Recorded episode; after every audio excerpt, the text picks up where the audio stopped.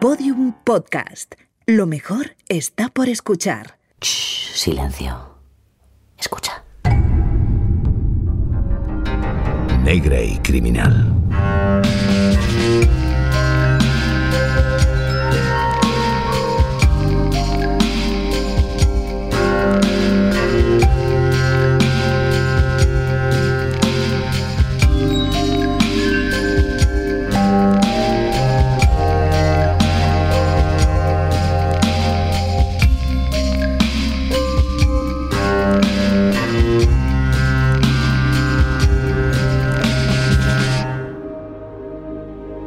Al final, todos los humanos buscamos de un modo u otro lo mismo, la verdad, una verdad al menos.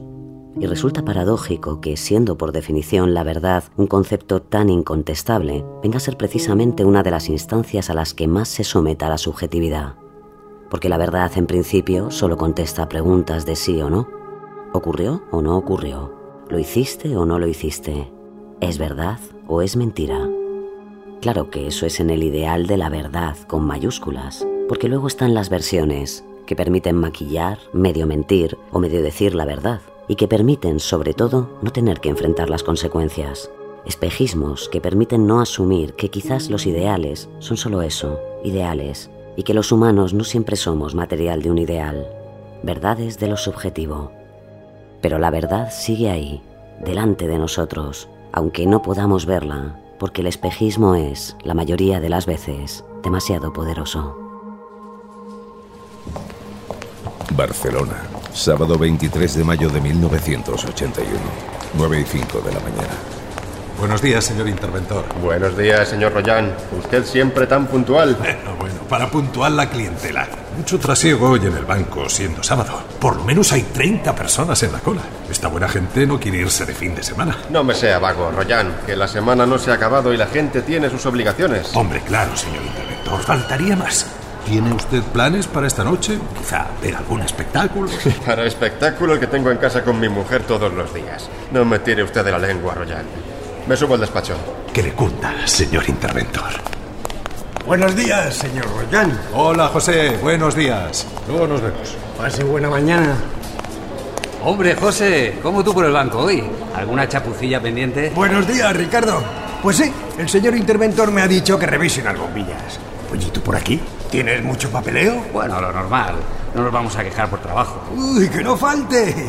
Aunque yo preferiría irme de excursión. Como esos de ahí afuera. ¿Los has visto? ¿A quiénes? A la pandilla esa que está ahí en la puerta. Van cargados con las mochilas y los sacos. ya me gustaría a mí. Pues como no vengan de excursión al banco, están entrando. Un momento. Se están poniendo pasamontañas.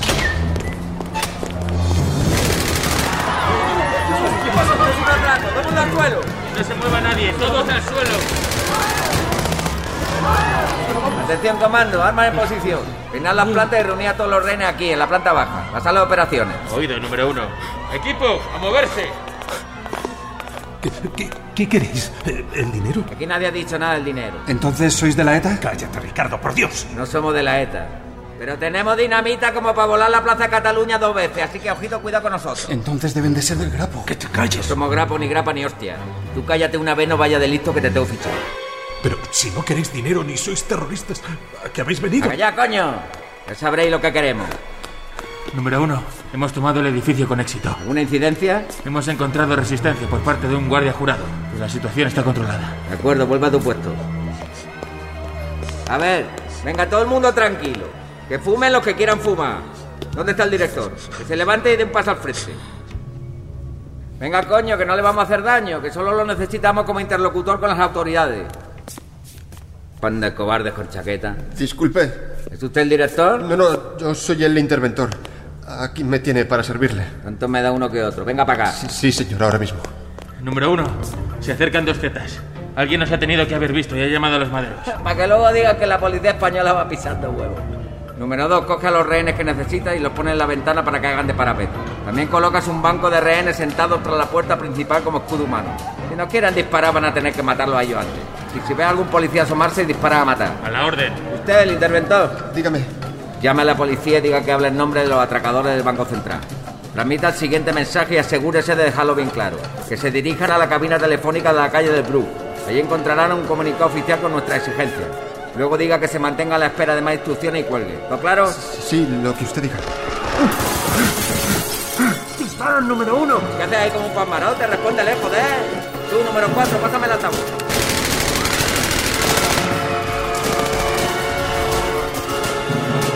Disparar! ¡Atención a todas las autoridades! Manteneos alejados 50 metros, nos veremos obligados a abrir fuego contra los rehenes. Retirad la fuerza, repito, retirad la fuerza. Cago en la puta. Venga tú, número dos, ¿cómo va esto? ¿Cuántos son?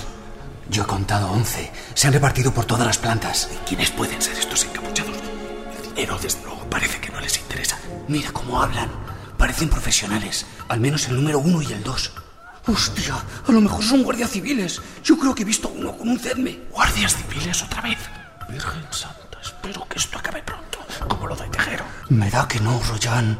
Me da que esto no es como lo de Tejero. Vamos para largo. Atraco al Banco Central de Barcelona. Con Neus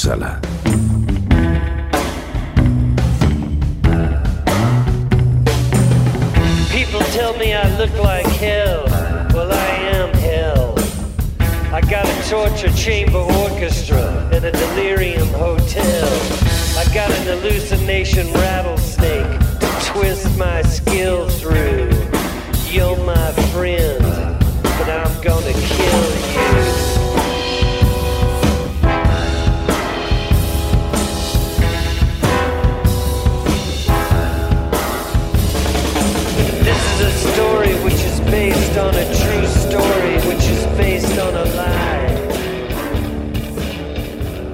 Lo que esos 11 hombres acababan de hacer no era cualquier cosa. No se trataba de uno más de las decenas de atracos a entidades bancarias que figuraban en sus respectivos currículums delincuenciales. Aquello era otra cosa. Era el mayor asalto a una entidad bancaria jamás perpetrado. Por primera vez, el cerebro de la banda se prestaba a contar su historia. Nos reunimos en un bar al lado de la SER. Pactamos la entrevista y la hicimos aquel mismo día. Fue una decisión providencial porque al día siguiente volvía a estar detenido por otro atraco. La conversación duró más de cuatro horas, cuatro horas en las que explicó minuto a minuto lo que pasó ese 23 de mayo de 1981. El rubio había dado inicio al asalto a las 9.18 horas en punto. Más de 300 personas estaban retenidas en el número 23 de la Plaza Cataluña de Barcelona. Después de la primera andanada de tiros, esa plaza, que habitualmente estaba llena de palomas y transeúntes, permanecía en un silencio sepulcral. Un silencio que sobrecogía a los policías y guardias civiles que en ese momento acordonaban cada una de sus entradas. La policía apenas había empezado a reaccionar cuando en una de las cabinas telefónicas cercana al banco apareció un comunicado.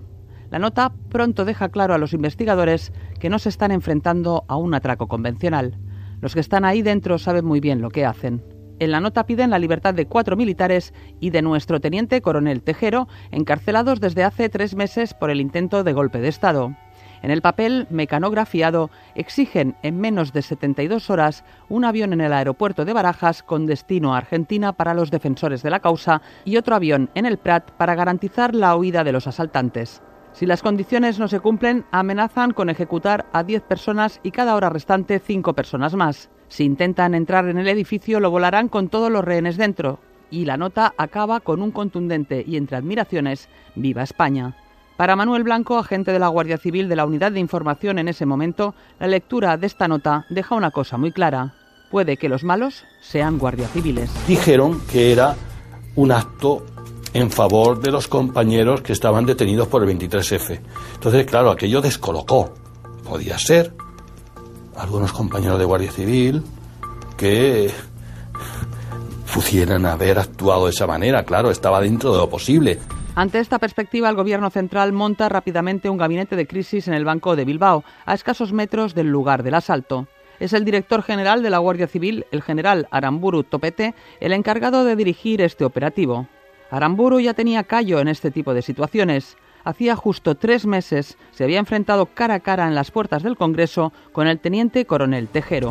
Y me llaman Leopoldo Calvo Sotelo y me dice, oye, eh, general, mm, tú sabes que ahí parece ser implicados de la Guardia Civil. Me fui a la Moncloa y me dice Carlos Sotelo, mira, lo mejor es que vayas para Barcelona con los máximos poderes que te podamos dar y haz lo que te dé la gana. Apenas una hora después del atraco, el Ministerio del Interior lanza un primer comunicado en el que hablan de un grupo de 25 asaltantes pertenecientes a la extrema derecha, sin descartar que puedan ser guardias civiles. Desconocen todavía quién es el cerebro. No pueden ni imaginar que se trata de José Juan Martínez Gómez, alias El Rubio, un anarquista y atracador que últimamente se había convertido en mercenario, llevando a cabo cualquier tipo de encargo. Y precisamente el cumplimiento de un encargo le había llevado esa mañana de sábado hasta el interior del Banco Central. Me propusieron de que había un maletín y que había un trabajo a hacer en Barcelona, en un banco. En el maletín había unos documentos muy importantes que ponían en riesgo la estabilidad política del país y que era necesario recuperarlo.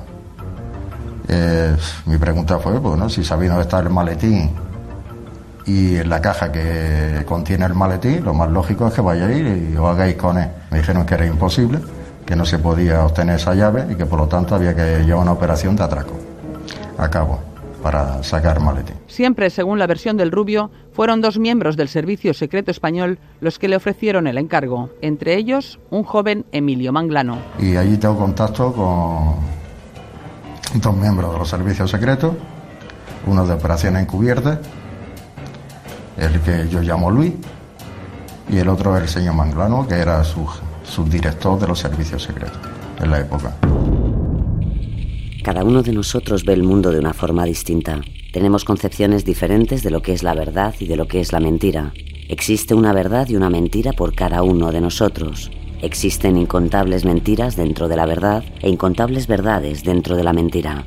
El secreto consiste en elegir qué se quiere creer. Señor interventor, deme la llave de la cámara corazón donde se encuentran las cajas de caudales. Señor interventor. Necesito salir. No estoy bien. Tranquilícese. Enciende un cigarro. Tome. Muy bien. Dele otra calada, venga. Más tranquilo. Vale, deme la llave de la cámara. Aquí tiene. Perfecto. Número 2, bajamos al sótano a ver si hay más renes escondidos. A la orden. Número 7 y número 5 se quedan controlando esta planta. Venga, rápido. Y entre todas las concepciones de verdad y mentira están las versiones. Según la versión del Rubio, o número uno, el atraco al Banco Central no fue más que una mascarada para recuperar información sensible que podía comprometer la frágil estabilidad política de España en plena transición. Ole tu huevo la pedazo sala de los caudales, la madre que los parió. Los ricos sí que se lo saben montar, hostia.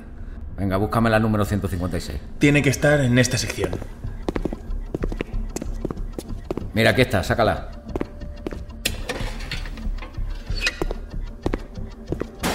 ¿Seguro que vas a saber abrir esto? Pues como no sepa, lo llevamos claro, ¿no te parece? Tranquilo, que soy un profesional. Las condiciones para el trabajo es son 50 millones mínimo de pesetas por persona que participe y máximo de 100 millones.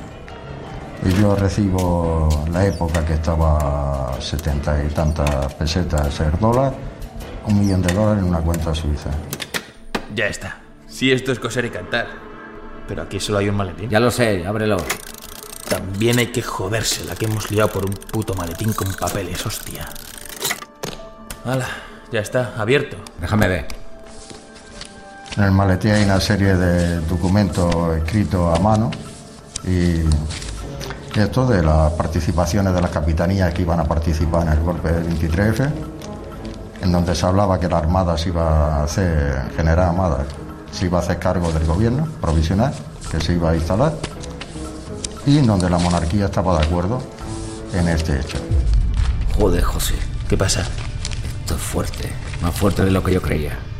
Mira. Hostia, yo tampoco me esperaba esto. Está todo. Y mira, mira. Mira esta firma. ¿En serio el rey está metido en esto? Yo qué sé, macho. Esto es un lío de la hostia. Y luego nos llaman a nosotros criminales. Cago en... Y siempre según el rubio, solo dos personas, José Juan Martínez Gómez, alias el rubio, el número uno, y José María Cuevas Jiménez, el número dos, conocían la verdadera naturaleza del encargo. Oye, José, nadie más de la banda sabe que hemos entrado aquí para sacar este maletín, ¿verdad? Que no, joder. Mi madre no parió hijos imbéciles, me lo ha repetido mil veces y yo a ti. Solo lo sabemos tú y yo. Bien, porque nos estamos jugando el cuello. Es hora de completar la misión. ¿Cómo vas a sacar el maletín de aquí? Ahora verá. Vamos a la sala de operaciones. Así ocurrió según la versión del rubio. ¿Verdad o mentira?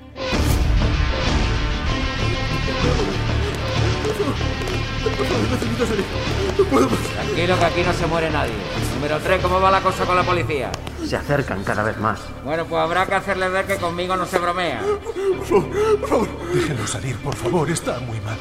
Me ofrezco voluntario para sustituirlo como interlocutor. ¿Y usted quién es? Ramón Royan, cajero.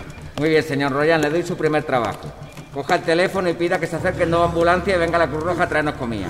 ¿Dos ambulancias para qué? Pues mira, una para el señor interventón que se encuentra tan mal y otra para un herido de bala. No hay ningún herido de bala. Ah, no, espera, mira. Eh, tú, el del banco, ¿cómo te llamas? Yo, Ricardo. ¿Te acuerdas que te dije antes que te había fichado, no? ¿Cómo? Te tocó, macho. ¿Pero por qué? ¿Por qué a mí?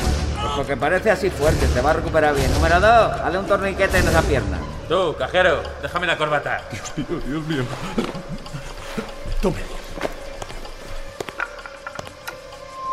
Atención, mensaje para las autoridades. Ese disparo ha sido una advertencia. Vamos muy en serio. O se alejan del edificio o el próximo rehén no saldrá herido de la pierna, saldrá muerto. ¿Entendido? A continuación, y como señal de buena voluntad, a cambio de las provisiones de la Cruz Roja liberaré al herido y a aquellos rehenes que se encuentren más débiles. Hasta luego. Y bien, señor cajero, ¿ha cumplido con el recado? Sí, sí, sí, sí. Ya, ya están aquí las ambulancias. Vale. Número dos, vamos a organizar quién sale de aquí. Son las 11 y 20 de la mañana. Se produce la primera salida de rehenes. Entre ellos se encuentra Ricardo Martínez Calafel, herido de un tiro en la pierna. Según el rubio, en ese primer grupo de rehenes se encontraba una persona que sacó el maletín del banco, un compinche que se hizo pasar primero por cliente y después por rehén. Se trataba presuntamente de Miguel Vilagrán Molina, ex espía del CESID, que murió cuatro años después del atraco. Nadie, hasta hoy, ha confirmado la versión del rubio. Muchos años después de aquel día, el rubio y el rehén Ricardo Martínez recordarían en mi presencia aquel disparo, y lo hacían tanto el uno como el otro, como si estuvieran recordando la vieja secuencia de una película. Y entonces si pensaba tomar una medida de fuerza y viendo que tenía un carácter un poco nerviosillo, pues no sé, a lo mejor me eligió a mí, no lo sé. Esto siempre digo que lo sabrá él, por supuesto. Eh, sin decirme nada, nada más eh, me mira, vuelve a observar atrás, veo que carga, va y me dispara. Sabía exactamente el lugar que me tenía que disparar. Él levantó la pierna, entonces le, di, le dio la pierna, le dio totalmente una vuelta. Yo en un momento lo que es una explosión, como, como una tremenda explosión, mm, no dolor, porque claro, de hecho es que lo único que noto es que una explosión. Y al cabo de un momento se notó como si la pierna se me... eh, vamos, pues si no tuviera fuerza, ¿no? Como si me fuera a caer. Que los compañeros me cogen y enseguida veo claro, el, chorro de sangre. Eh, le quité la corbata al señor Royan, con su corbata se le hizo un torniquete, ¿no? Mientras acudía a la ambulancia, lo saquemos a la puerta, a los dos. El señor que tenía un problema de corazón y, y al herido. Esa primera salida de rehenes y la supuesta entrega del maletín al contacto de extrema derecha que está en la calle resulta premonitoria para el rubio. Y a los antiguos del grupo y le dije, de aquí no salimos, ¿eh? ¿Cómo? Digo, de aquí no salimos porque lo que yo acabo de ver es para que nos dejen aquí adentro. Es decir, ni cárcel ni nada, es decir, que no, nos maten aquí adentro. Mientras tanto, en el gabinete de crisis, militares, policías y políticos están ya plenamente convencidos de que se trata de un asalto cometido por gente vinculada al 23F y creen que entre ellos incluso hay guardias civiles. Eso es lo primero que preguntan a Ricardo Martínez una vez dentro de la ambulancia. Me llevan la ambulancia directamente al clínico y lo primero que hablo, hablo es con policía. Policía Nacional. eh, mi sorpresa es que están, vamos, convencidos que hay guardias civiles. O sea, es tremendo. O sea, Me pregunta si había si tenían cedmes, si tenían un acento andaluz o no sé si mejor extremeño. un- Sobre todo estaban obsesionados que tuviesen cedmes. Desde luego el comportamiento de los hombres del rubio ayuda a la confusión. En ningún momento utilizan sus nombres. Cada uno de ellos tiene un número, del 1 al 11. Juan José será el 1. Llevan armas que algunos de los rehenes confunden con cedmes y se muestran seguros de lo que hacen. El entonces capitán de la Guardia Civil, Miguel Gómez Alarcón, vivió ese momento con mucha intensidad. Un señor que salió diciendo, no, yo he hecho el servicio militar y las armas que llevan son iguales que las que eh, yo he tenido en, el servicio militar. Eh, son CENMES. Y la Dirección General ordenó una inspección en toda España de dónde estaban todos los guardias civiles, dónde estábamos cada guardia civil y dónde teníamos el armamento, los CENMES. El fantasma del 23F planeaba en las cabezas de cada uno de los miembros que formaban el gabinete de crisis creado por el gobierno. El más obsesionado de todos era el general Pajuelo, que cuando escuchó al rubio intervenir en directo en la SER, creyó reconocer la voz de un capitán que estuvo a sus órdenes. ¿Quién hablamos, por favor? Con el número uno. ¿Qué piensan hacer en las próximas horas? En la próxima hora pensamos hacer lo siguiente. Primero, si no alcanza nuestras peticiones, no sabrá nadie de este establecimiento. El general Pajuelo estaba convencido de que esa voz que oía a través del transistor era la del capitán Sánchez Valiente, un hombre al que se había implicado en el 23F. Algunos medios habían publicado poco después del golpe de Estado que Sánchez Valiente se había fugado con un maletín que contenía importante información sobre las implicaciones en el 23F. creo que fue nuestro, nuestro general, que lo había tenido a sus órdenes y que llegó a decir que la voz, una de las voces que había escuchado, se parecía a la de Gil Sánchez Valiente. Ese fue el desencadenante para que ya todo el mundo empezara a hablar de Gil Sánchez Valiente y que dónde estaba Gil Sánchez Valiente y que no se encontraba Gil Sánchez Valiente. El cerebro de la banda no es un hombre tonto. Sabe que la confusión que reina entre las fuerzas del orden puede ayudarle a ganar tiempo y en ningún momento desmiente que Sánchez Valiente pueda estar entre los asaltantes. Tenía mucho hincapié de que Sánchez Valiente estaba allí con nosotros.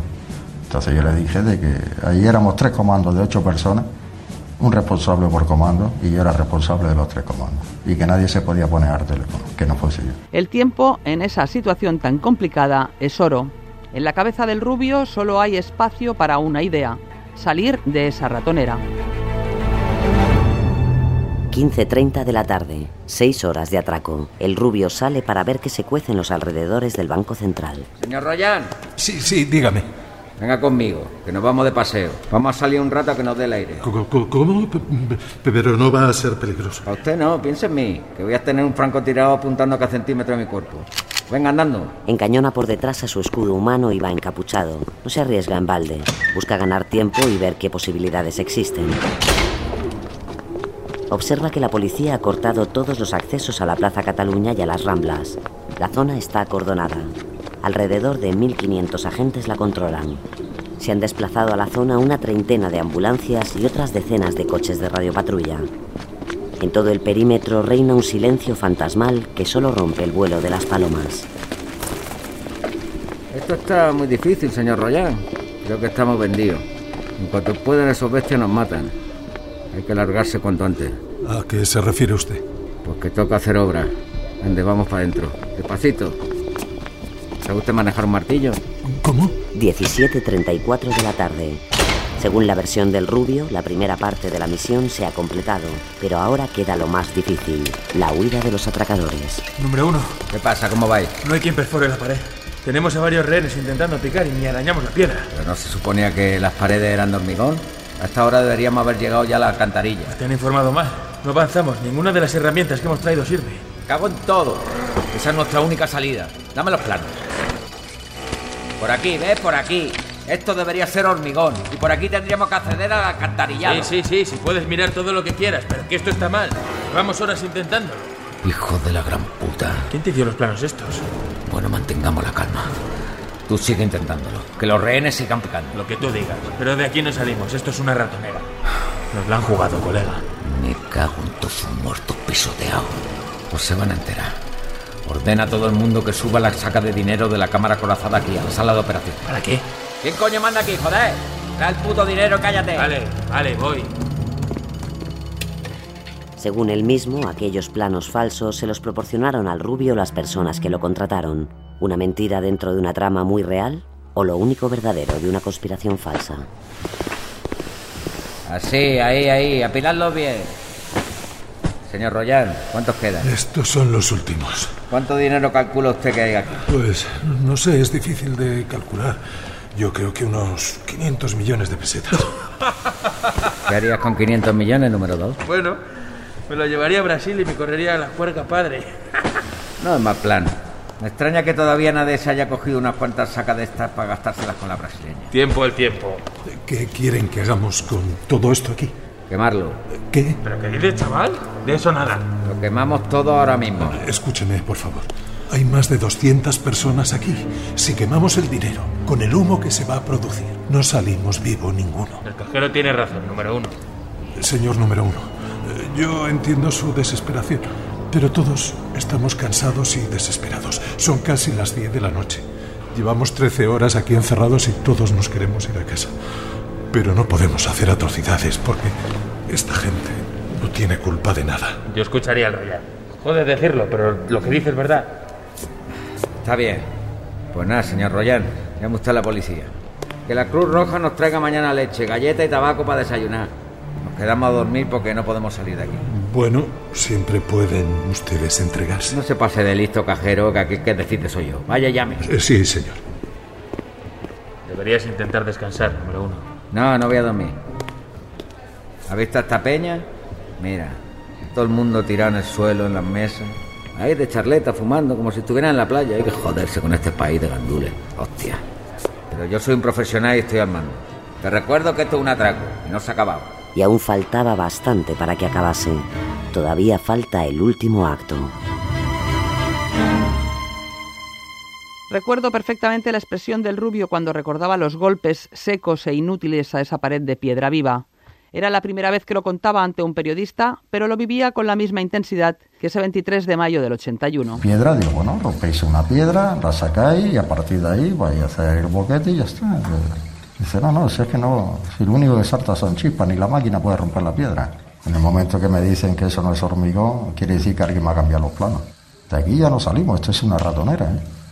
Aquí todo esto de los planos, todo esto ya se ha visto que, que nada, ¿eh?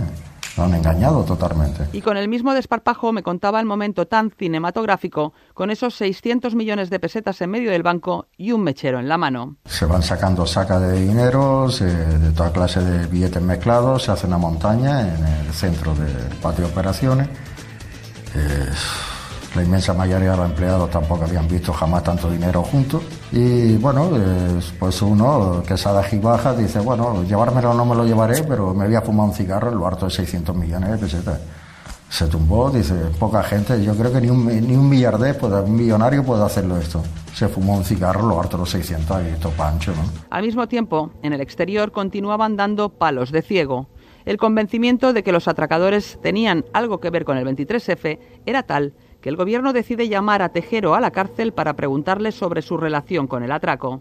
El general Aramburu Topete me concedió la última entrevista sobre el atraco antes de morir y fue muy crítico con esta llamada. Totalmente. Pues estos se pusieron nerviosos. Totalmente. Se pusieron nerviosos todos. Calvo Sotelo se puso nervioso. O sea, El, el primero. Según el Rubio, es el propio presidente del gobierno, Calvo Sotelo, el que le llamó al banco para informarle de la conversación con el teniente coronel Antonio Tejero. Carlos Sotelo, el presidente del gobierno, ¿no? me dice que tanto el teniente coronel Tejero Molina se niega a salir, que ellos se niegan a salir y que si quiero hablar con ellos por teléfono para que me lo, me lo digan personalmente, están dispuestos a pasarme la comunicación. Entonces yo le contesto que hablo con traidores. A las 10 de la noche, después de 13 horas de secuestro, el ánimo de los rehenes está por los suelos. Dos mujeres permanecen escondidas en un armario y el técnico de mantenimiento del banco, que al oír los primeros disparos se había metido en uno de los baños, continuaba en ese pequeño cubículo, autoconvenciéndose de que un atraco no dura tanto, pero sin atreverse a salir. Quieres salir y oyes tiros. Otra vez para adentro. A los lavabos.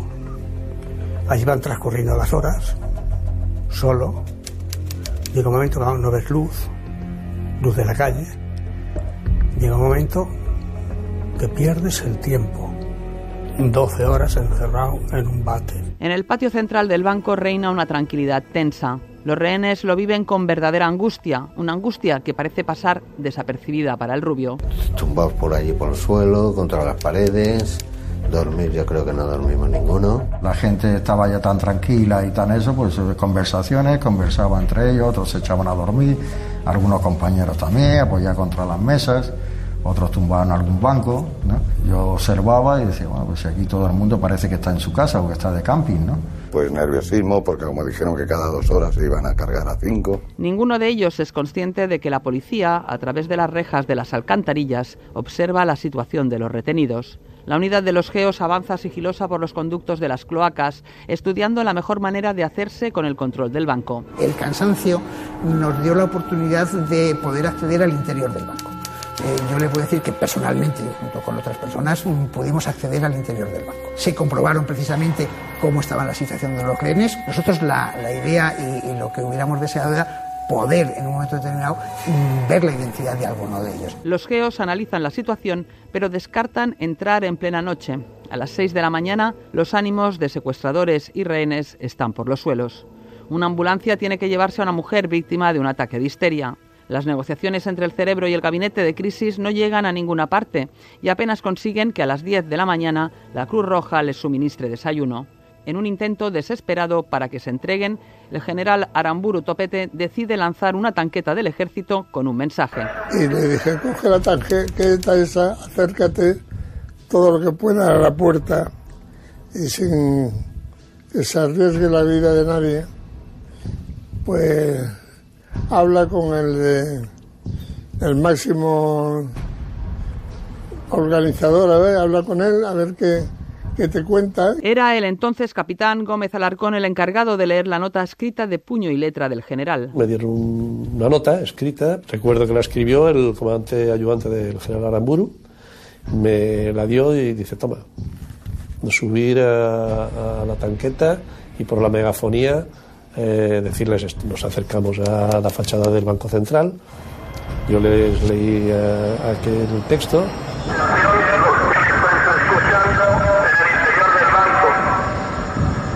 Vuestro intento ha fallado. Solo os queda elegir. De vosotros depende exclusivamente el trato que hayáis de recibir. Comunicado. Os llamaremos cada media hora por si necesitáis algo. Y sale con el megáfono anunciando que nos entreguemos como unos equivocados, saldremos como unos traidores. Es decir, que entonces se le tiró y la tanqueta pues salió echando hostias. La reacción de los asaltantes ante la insinuación de que se entreguen no se hace esperar. Desde una de las ventanas apuntan con uno de los fusiles a la tanqueta, dándole de lleno. El disparo no entró en el, en el habitáculo de la, de la tanqueta, pero se hizo un ruido importante.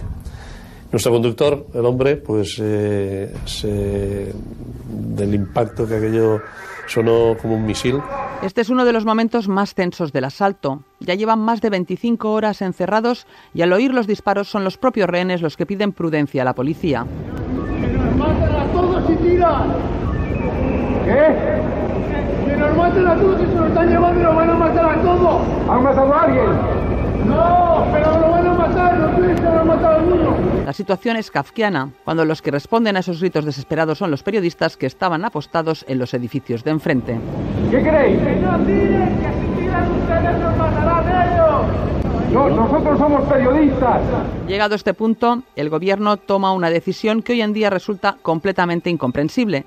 El gobernador civil de la ciudad y el director de la policía entran en el banco para negociar cara a cara con el rubio y lo hacen desarmados. Para mí fue uno de los, de los momentos, pues, eh, quizá más, más importantes y quizá con más peligro desde mi punto de vista, porque si mm, verdaderamente los atracadores mm, se hubieran dado cuenta de lo que tenían allí, los hubieran convertido a los dos en rehenes. Y entonces tendríamos los doscientos y pico mm, civiles y personas del banco, más el director de la policía y el delegado del gobierno. Entraron, hablaron y felizmente luego salieron. Pero el rubio no pretende complicarse la vida más de lo que la tiene ya. Escucha a sus interlocutores y los deja marchar. 10 de la mañana del domingo 24 de mayo de 1981. 25 horas de atraco. El gabinete de crisis intenta seguir negociando con el rubio, pero no se consigue ningún avance. Siguen suponiendo que los atracadores son guardias civiles. Los nervios están a flor de piel. Conforme avanza la mañana, permite salir a más rehenes que se encuentran al límite de sus fuerzas. Esto se pone feo, señor Royan. No me ha gustado nada este segundo paseo que hemos dado. Está la cosa complicada, sí. Pero no se preocupe, que yo aguanto aquí hasta el último momento. ¿Cómo ha ido? Nah, hemos llegado hasta el kiosco. El señor Royan y yo nos hemos visto en las portadas de los periódicos. En una foto de cuando salimos allá a la calle. Muy bien. ¿Pero se te ha ocurrido alguna solución? Hay geos hasta subidos las farolas. Voy a negociar. No nos queda más salida. Oye, ¿quién es ese? No me suena. Un listo. Me lo encontré anoche encerrado en un baño mientras yo hacía la ronda. Se pasó ahí metido como 10 horas. Lo llevé con los demás. Tú, ¿cómo te llamabas? José, señor. Me llamo José. Soy técnico de mantenimiento. Pues muy bien. Número dos, cógete a tu nuevo amigo José y te sube con él y con unos cuantos rehenes a la azotea. Un compañero vaya contigo. Allí pone a los rehenes a vigilar que nadie se acerque al banco. Algo me dice que no va a atacar cuando menos lo esperemos. Vale, jefe. Venga, José, andando. Número dos. Ven aquí un momento. Tú solo. ¿Cómo está de ánimo nuestro equipo? Pues la verdad es que nada bien. Están cansados. Dicen que les has engañado. Me cago en la puta. Es este país de corrupto y sinvergüenza el que les ha engañado, no yo. Ya. Pero ¿qué quieres que sepan ellos si no les hemos contado nada? Venga, tira para la azotea. A ver si puedo sacarnos de aquí con vida. De acuerdo. Venga, José, arriba ese ánimo, que vamos a tomar el aire. A última hora de la tarde, entre las 19 y las 19.55, se produce mucho movimiento en la azotea. Desde allí, varios rehenes vigilan las aproximaciones ante la atenta mirada de los atracadores, pero algunos de estos rehenes ya se están planteando huir. Dan información por señas a los periodistas que están grabando todo desde los edificios colindantes. Los geos y francotiradores toman posiciones desde las otras azoteas de la plaza. Les tengo tiro, pero no diferencio quiénes son los rehenes. No dispare mientras no esté seguro. Recibido, cambio. ¿Qué te pasa, José? ¿Estás deprimido? ¿Tú tienes hijos? ¿Y a ti qué coño te importa? Vigila, anda. Estoy vigilando. Yo... Yo tengo dos hijos, ¿sabes? Y una mujer. Y solo puedo pensar en ellos ahora mismo. Tienen que estar muy preocupados. Pues piensa en otra cosa. Tu familia también tiene que estar muy preocupada. Pues mira, no... No sé, yo qué sé. Eh, eh, eh, ¿qué haces? Vuelve a tu posición. Uno se levanta. Creo que es rehén. Espera a ver si hace alguna señal. Vuelve aquí, te he dicho. Déjame que estire un poco las piernas. No hay ninguna diferencia si estoy de pie o sentado. La que habéis liado, joder. Teníamos nuestras razones. ¿Qué razones? ¿La liberación de los fantoches esos? ¿Qué pasa? ¿Eres un traidor? Siéntate, te he dicho. ¿Vas a hacer que vaya ahí o qué? Eres muy joven, chaval. Vosotros no habéis venido ni por los guardias civiles, ni por el dinero, ni por nada. Hayáis hecho esto por el motivo que sea, ya creo que da igual. La cosa se ha acabado. Te he dicho que te sientes. Esto acaba cuando nosotros lo digamos. Sale otro, lleva un arma. ¡Actúe! ¡Que te sientes! ¡He dicho que te... ¡Oh, Dios mío! ¡Pero sí! ¿Qué han hecho? ¡No me iba a hacer nada! Eh, amigo, dime, dime algo. Dios mío. Cuando José levanta el cuerpo se queda completamente manchado de sangre. Muere la única persona que, según el rubio, conocía su verdad. Se inicia un tiroteo. Los rehenes y los atracadores vuelven dentro del edificio. Los geos saltan a la azotea del Banco Central y toman el edificio por la fuerza. Temiendo una masacre, el rubio da la orden de liberar a los 200 rehenes que quedan. ¡Vamos todos fuera! ¡La ropa! ¡Cambia la ropa con ellos! Y mientras los geos van descendiendo pisos, los secuestradores se intercambian ropa con los rehenes para pasar desapercibidos. Revientan una puerta y todos, atracadores y rehenes, salen a la calle.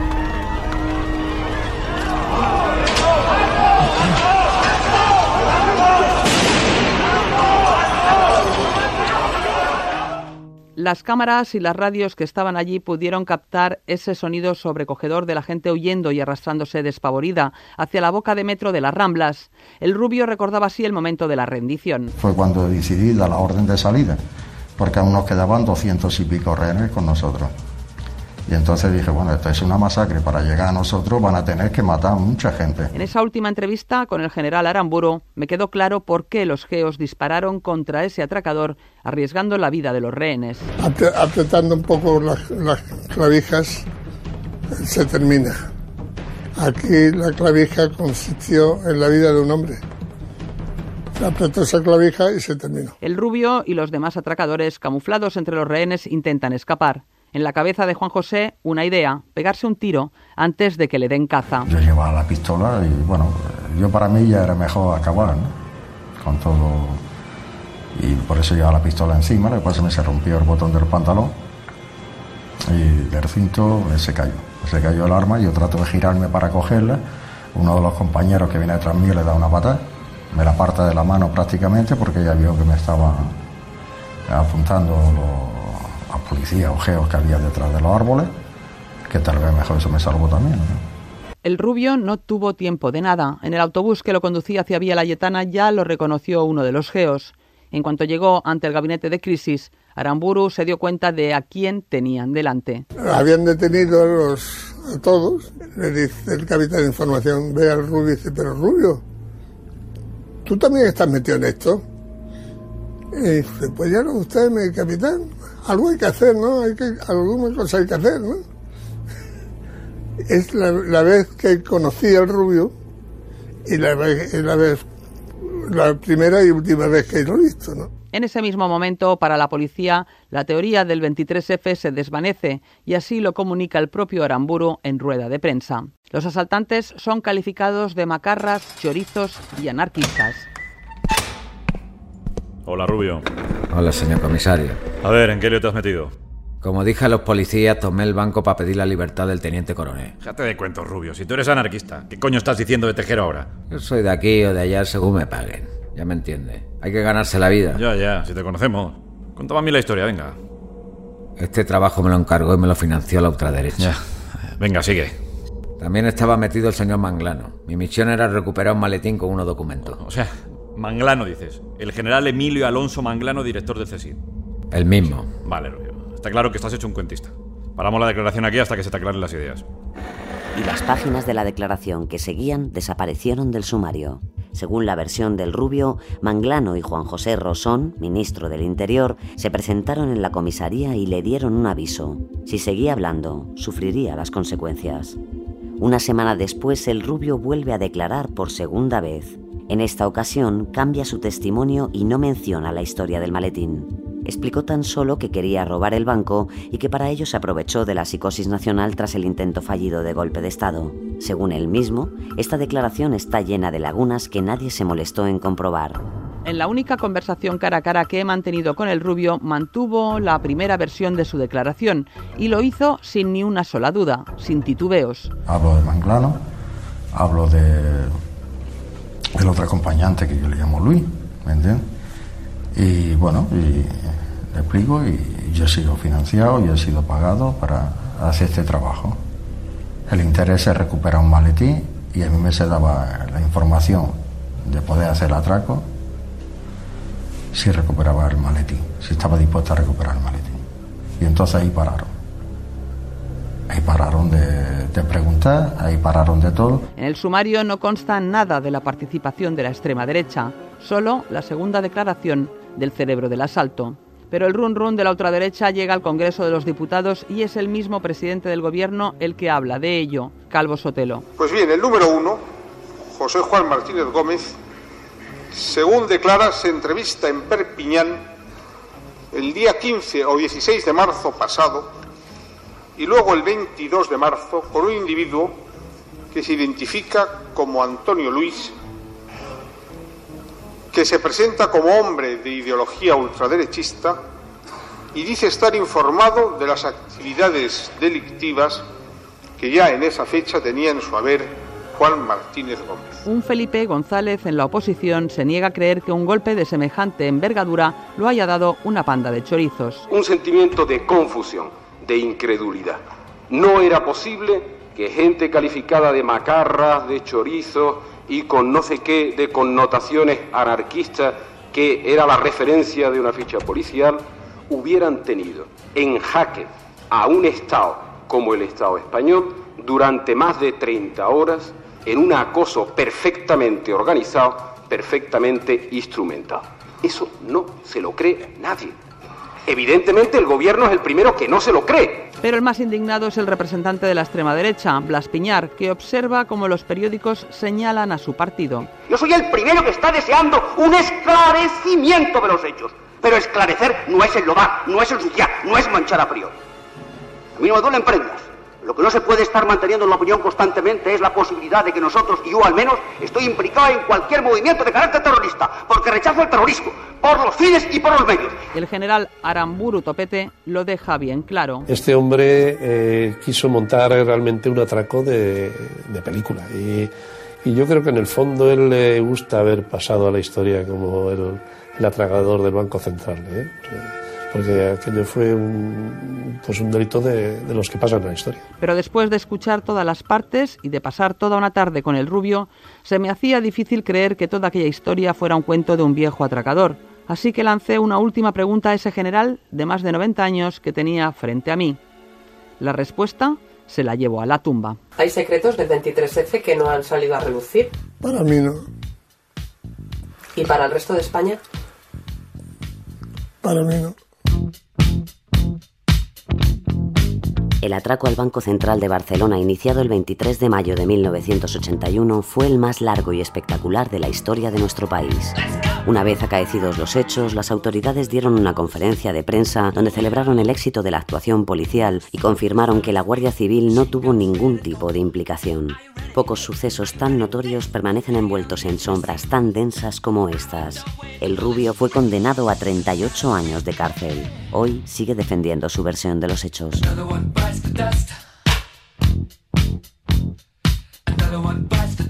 En este caso real han participado Nacho Marraco como número uno, el rubio, Íñigo Álvarez de Lara como número dos, José Ángel Fuentes como el señor Royán, el cajero, Iván Gisbert como Ricardo, Carlos Piñeiro como José Gracia. Y las voces invitadas de Dani Garrido, Jorge Escorial, Alejandro Otegui y Fermín Agustí. Guión de dramas Daniel Marín, con la colaboración en el programa de Juan Ochoa. Realización y diseño sonoro Alejandro Otegui y Mona León Siminiani. Producción Fermín Agustí. Dirección Mona León Siminiani.